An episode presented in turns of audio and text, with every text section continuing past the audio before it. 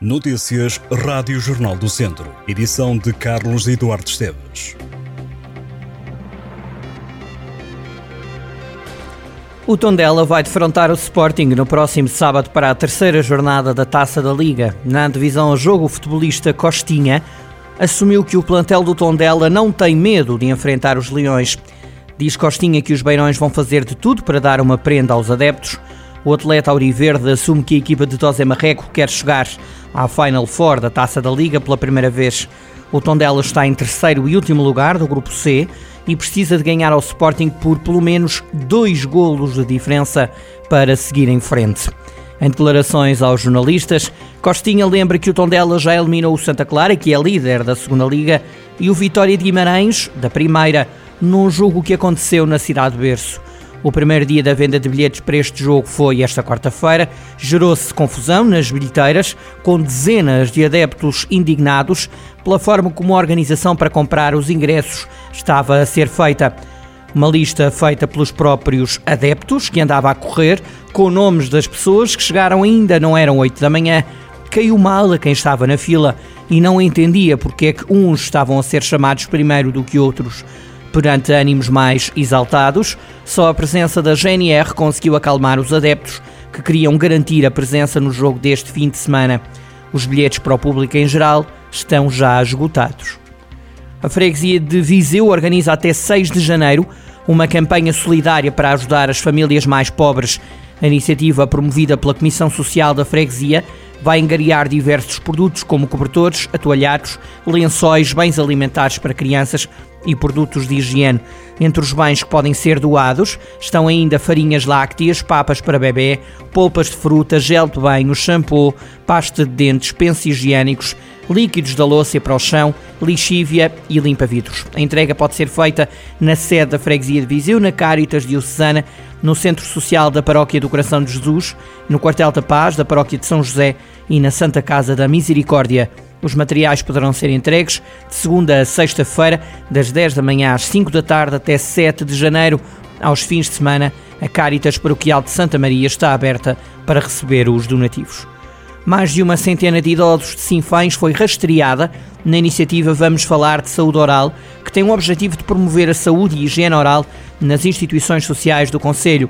Esta foi uma das propostas vencedoras da edição de 2021 do Orçamento Participativo Jovem de Sinfãs.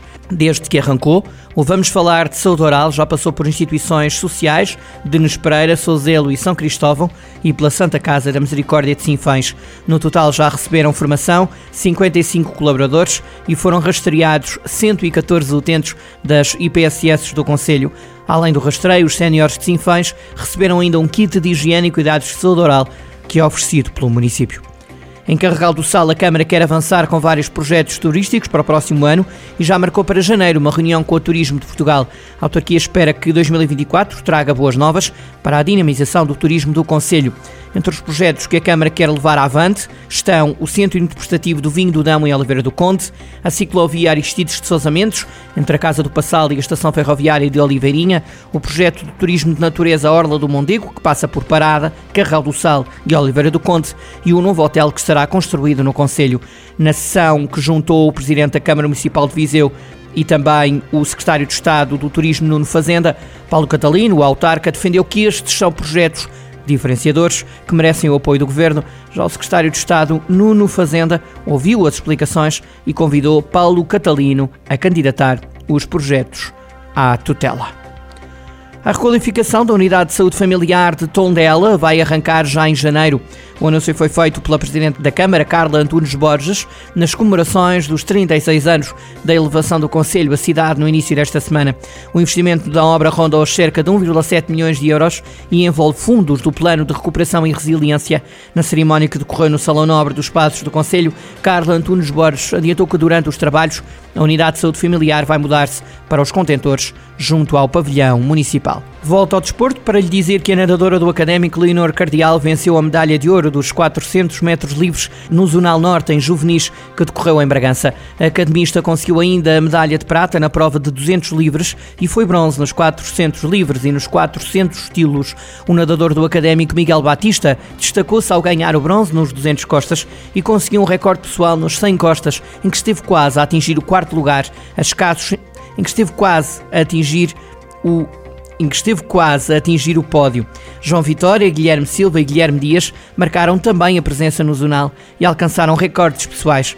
A prova contou com 47 equipas, no total 203 atletas. Os nadadores do escalão de infantis do Académico de Viseu também estiveram no Regional de Outono da Associação de Natação do Centro e Norte de Portugal, em Espinho, e alcançaram 29 medalhas entre provas individuais e estafetas. Entre as medalhas, uma de ouro ganha pela estafeta mista nos 4 por 100 livres e nos 4 por 100 estilos o jovem Rodrigo Gomes vai receber no próximo dia 28 de dezembro o prémio Margarida e Jaime Grelheiro, que será entregue no Cineteatro de São Pedro do Sul.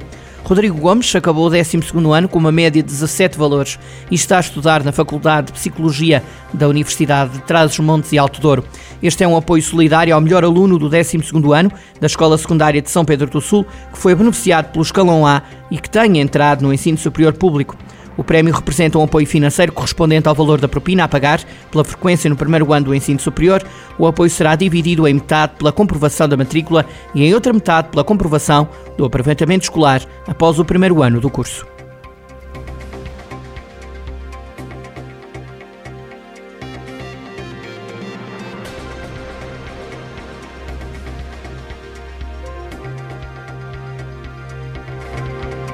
Estas e outras notícias em jornaldocentro.pt.